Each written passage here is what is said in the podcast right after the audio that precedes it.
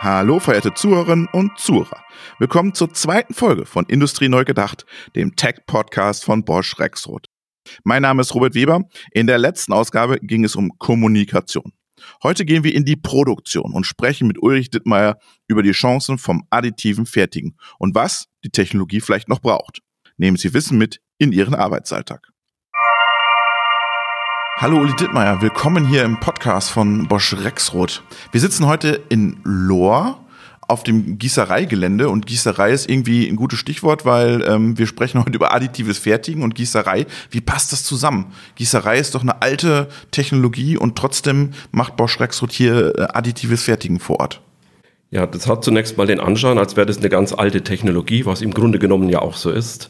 Gleichwohl bedient man sich hier schon neuer neueren Technologien, wie zum Beispiel das 3D-Drucken. Und das wird hier schon ähm, seit Jahren eigentlich äh, angewandt. 3D-Drucken, was, was macht ihr denn hier mit dem 3D-Druck? Also 3D-Drucken hier jetzt in der Gießerei, wenn wir hier schon am Standort sind, hier werden Formen gefertigt, die bisher nur klassisch möglich waren, Sandformen, die dann mehrere Teile beispielsweise waren, gefügt wurden. Das hat man jetzt mit der 3D-Drucktechnologie geschafft, dass es in einem Ganzen gefertigt wird. Also Formen für die Gussteile. Okay. Jetzt seid ihr ja ein Automatisierungsspezialist, ne? äh, Bosch Rexroth, und ihr baut ja keine 3D-Drucker oder keine Drucker zum additiven Fertigen. Was ist der, die, in der Wertschöpfung des 3D-Drucks sozusagen von Bosch Rexroth? Also ein Riesenvorteil ist natürlich, dass wir nicht nur Automatisierungsausrüster sind von derlei Maschinen und Anlagen, sondern dass wir auch selbst die Technologie im Hause haben. Also wie eben schon angesprochen, der 3D-Druck in der Gießerei, aber auch Metalladditive Fertigungsanlagen werden hier eingesetzt, als auch Kunststofffertigungsanlagen im additiven Bereich. Und wir als Automatisierungshersteller und Ausrüster, wir können natürlich auf bewährte Technologien, die uns bekannt sind, aus den Werkzeugmaschinen, aus Kunststoff, Spritzgewissmaschinen und so weiter, können wir unsere Expertise dann natürlich einbringen und einfließen lassen und auch diese Technologie dann so weit nach vorne treiben, wie es eigentlich der Markt sich gerne wünscht also wir haben ja in der, in der Werkzeugmaschinenindustrie haben wir ganz viel Automatisierung, sozusagen der Prozess drumherum ist sehr stark automatisiert schon. Korrekt. Kommt das in dem additiven Fertigen im 3D-Druck, ziehen die jetzt nach, diese, diese Branche?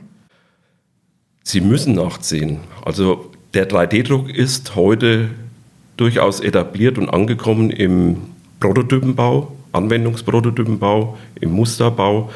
Wenn wir aber in Richtung Kleinserien und Industrialisieren denken, wollen und müssen, dann muss hier nach äh, entwickelt und nachgebessert werden, beziehungsweise wir müssen die Technologie weiter vorantreiben. Was heißt das Automatisierung am, am 3D-Drucker? Ist das dann Zuführung mit Robotern, Pulver? Das Pulver ist nicht immer ganz äh, gesundheitsförderlich. Dann Nachbearbeitung aus dem Bauraum. Was bedeutet das? Also de facto ist heute der 3D-Druck noch ein Prozess, der durchaus sehr, sehr viele händische Eingriffe notwendig macht. Das beginnt beim Pulverhandling an der Maschine selber. Ähm, das automatisierte Entnehmen von, von Teilen oder auch Zuführen von Material, das ist noch nicht so weit fortgeschritten, dass man da von einer hochgradigen Automatisierung äh, reden könnte.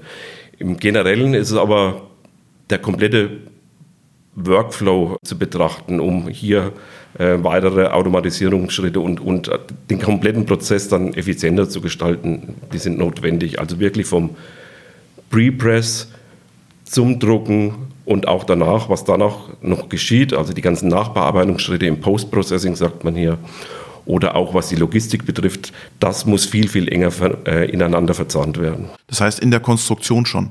Also, dass man sich auch auf einen, auf einen, einen Standard einigt, sozusagen, wie ich sozusagen aus dem CAD-Modell ein, ein fertiges Produkt kriege. Also die Standardisierung spielt hier, der G-Code ist de facto heute Standard bei kartesischen Anwendungen, nicht bei den pulverbasierten Anwendungen mit, mit Laserbereichen. Allerdings spielt hier die Standardisierung eine, eine, ganz, ganz wichtige Rolle, die Sie da eben angesprochen haben. Also auch Standards, wie sich Maschinen untereinander unterhalten, ähm, OBC, UA, Umati. Umati selbstverständlich. Darüber wird begonnen zu diskutieren aktuell und da sehe ich eigentlich ganz gut den Markt voranschreiten. Und was liefert Bosch Rexroth jetzt in diese Kette rein? Also lassen Sie uns mal ein bisschen aufzählen.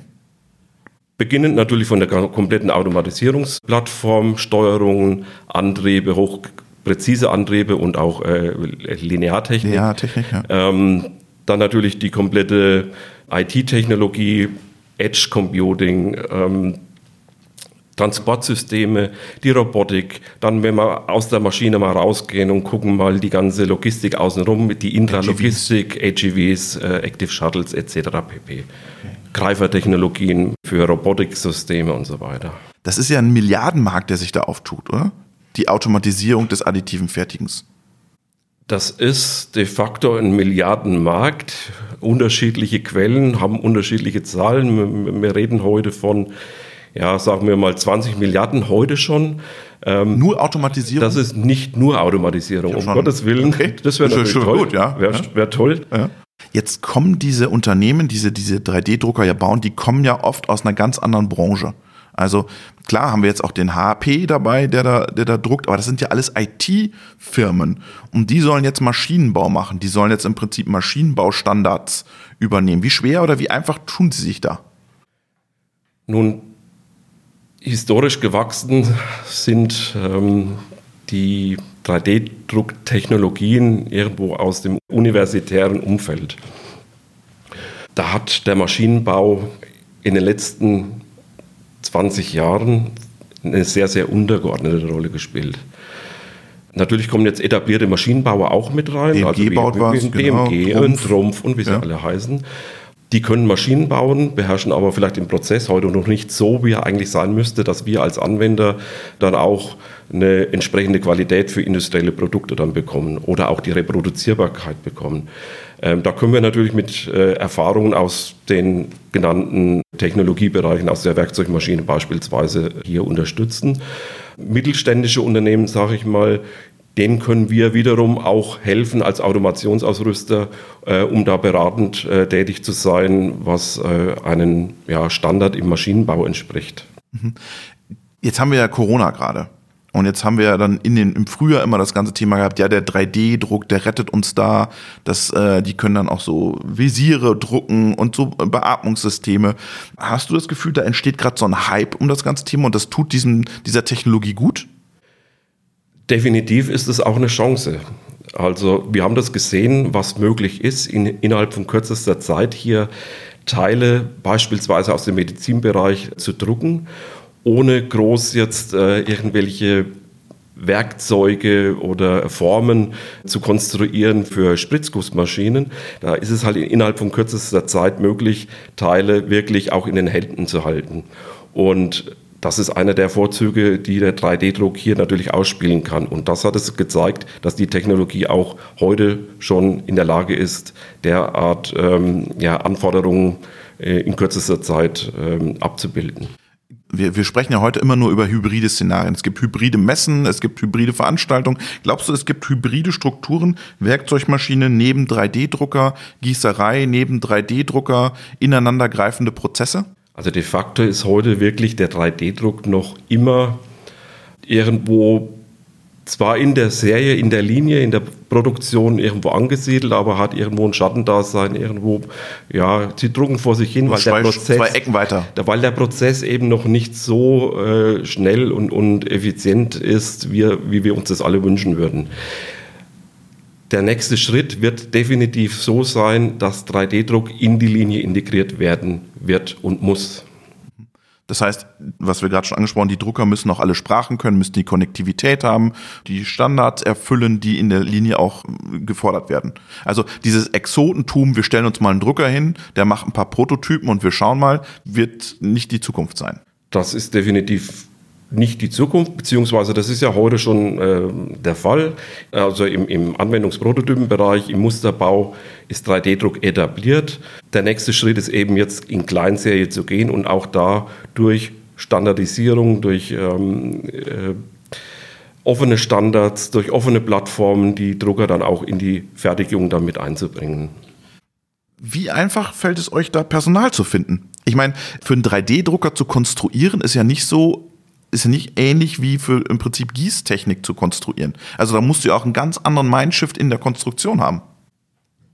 Also wenn wir jetzt mal konkret auf neue Technologien geht und auch äh, Personal akquirieren möchte, mhm. fällt es sehr einfach mit 3D-Drucken, weil das ist ein Thema, das interessiert junge Leute, das interessiert Studenten. Ich habe das jetzt kürzlich erst erlebt.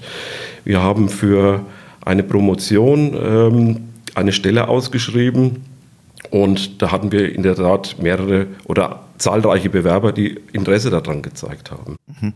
Also dieses gussgerechte Konstruieren, das können wir ja alle aus der Hochschule. Aber ich glaube, was ich so vom, vom Wissenschaft immer so mitkriege, wir müssen auch in der Lehre sozusagen das Thema Additiv, additive Fertigung, Konstruieren für additive Fertigung nochmal vielleicht ein bisschen forcieren, das ganze Thema. Korrekt. Also hier muss natürlich ein Mindset-Change stattfinden, ganz klar beginnend natürlich an den Hochschulen, aber auch in den klassischen Ausbildungsberufen wird 3D-Drucken mehr und mehr auch ein Thema werden und wird heute auch schon gelehrt. Und das hilft uns natürlich auch ähm, für die weitere Vorgehensweise oder Vorangehensweise mit dem Fortkommen von 3D-Drucken. Lass uns noch mal kurz am Ende so ein bisschen über Materialien sprechen. Du hast gesprochen, Metall geht, Kunststoff geht. Wo geht denn da die Reise hin in der Industrie? Also heute ist de facto natürlich Metall ist einer der Hauptthemen, Kunststoff natürlich auch Kunststoffe, aber dann für die Zukunft werden technische Kunststoffe von, von großer Relevanz sein.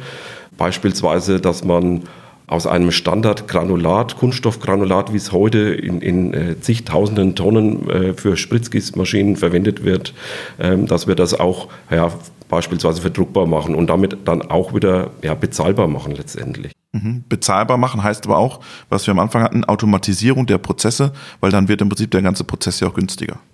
Korrekt. Also der komplette Wertstrom wirklich von der Konstruktion bis zur Nachbearbeitung, all dieser komplette, diese komplette Wertschöpfungskette ist eigentlich ein Thema und muss betrachtet werden. Und das ist dann eigentlich der Schlüssel zum Erfolg. Diese klassische Trennung wie beim Werkzeugmaschinenbereich, diese Cut, Cam, Maschine, die wird es hier in der Form nicht mehr geben. Ich bin der festen Überzeugung, dass hier ein engeres Verzahnen dann ähm, stattfinden wird und auch muss. Was fällt da weg aus dieser Cut-Cam-Welt? Heute ist de facto so, dass man halt für, für, jede, ja, für jeden Schritt in der Konstruktion bis zur Fertigung hat man eigene Dateiformate. Und das bedingt natürlich einen hohen äh, Aufwand an, an Portierung von Daten. Es gehen qualitätsrelevante Daten verloren beim Ändern von, von Dateiformaten. Das darf natürlich nicht gestehen. Und wenn man schon einen komplett digitalen Wertstrom hat, wie wir ihn eigentlich beim 3D-Drucken haben, dann müssen wir eigentlich auch diesen Vorteil dann ausnutzen und eine durchgängige äh, Datenhaltung auch hier äh, mit unterstützen. Das stelle ich mir super schwierig vor. Ich meine, da haben wir in anderen Themenfeldern ja schon riesige Probleme. Wir finden ja noch nicht mal einen gemeinsamen, keine Ahnung, Standard für Kommunikation in der Fertigung oder haben ihn jetzt seit ein paar Jahren mal oder seit einem Jahr mit OPC oder mit UATI. Das ist in der Tat eine Herausforderung, aber dem der stellen wir uns natürlich gerne. Und die Plattform dafür bieten wir heute schon mit neuen äh, Automationsplattformen, die Control, Control X, X beispielsweise, ja. die offene äh, Standards äh, durchgängig unterstützt, aber auch nicht die jungen Studenten, jetzt kommen wir da wieder drauf zurück, äh, nicht in ihrer ja, ihren präferierten Programmiersprachen einschränkt. Also wir haben hier wirklich die Möglichkeit, dass auch Hochsprachen auch Hochsprachen dann äh, auf den Steuerungen zu programmieren. Okay, weil IEC 61131 macht man wahrscheinlich nur noch selten an der Hochschule. Es wird wohl noch gelehrt, mhm. aber ja. Eher so im hinteren Kämmerlein. Es ist ähm, eine Sprache, die wird sicherlich über kurz oder lang ja eher in den Hintergrund. Eher ein Wahlfach als ein Pflichtfach. Ist meine Überzeugung, ja. Vielen Dank, Uli Dittmeier. Gerne.